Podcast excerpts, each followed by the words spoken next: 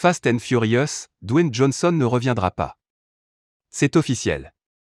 Dwayne Johnson ne participera plus à aucun Fast and Furious. Celui qui incarnait Lucob dans les volets 5,6, 7 et 8 ne semble pas être intégré au casting pour l'ultime épisode.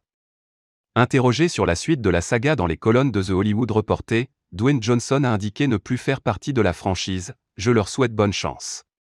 Je leur souhaite bonne chance pour le 9. Et aussi pour le 10 et le 11, et le reste des épisodes de la saga, car ils devront rouler sans moi. Mais alors, pourquoi cette décision? Il semblerait que la rivalité entre Vin Diesel et Dwayne Johnson soit toujours d'actualité.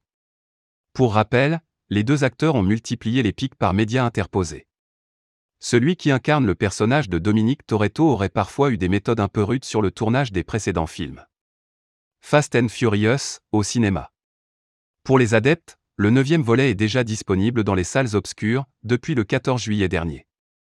Et selon les chiffres du box-office, le long métrage réalisé par Justin Lin a engendré environ 1,1 million d'entrées en France. Un véritable succès.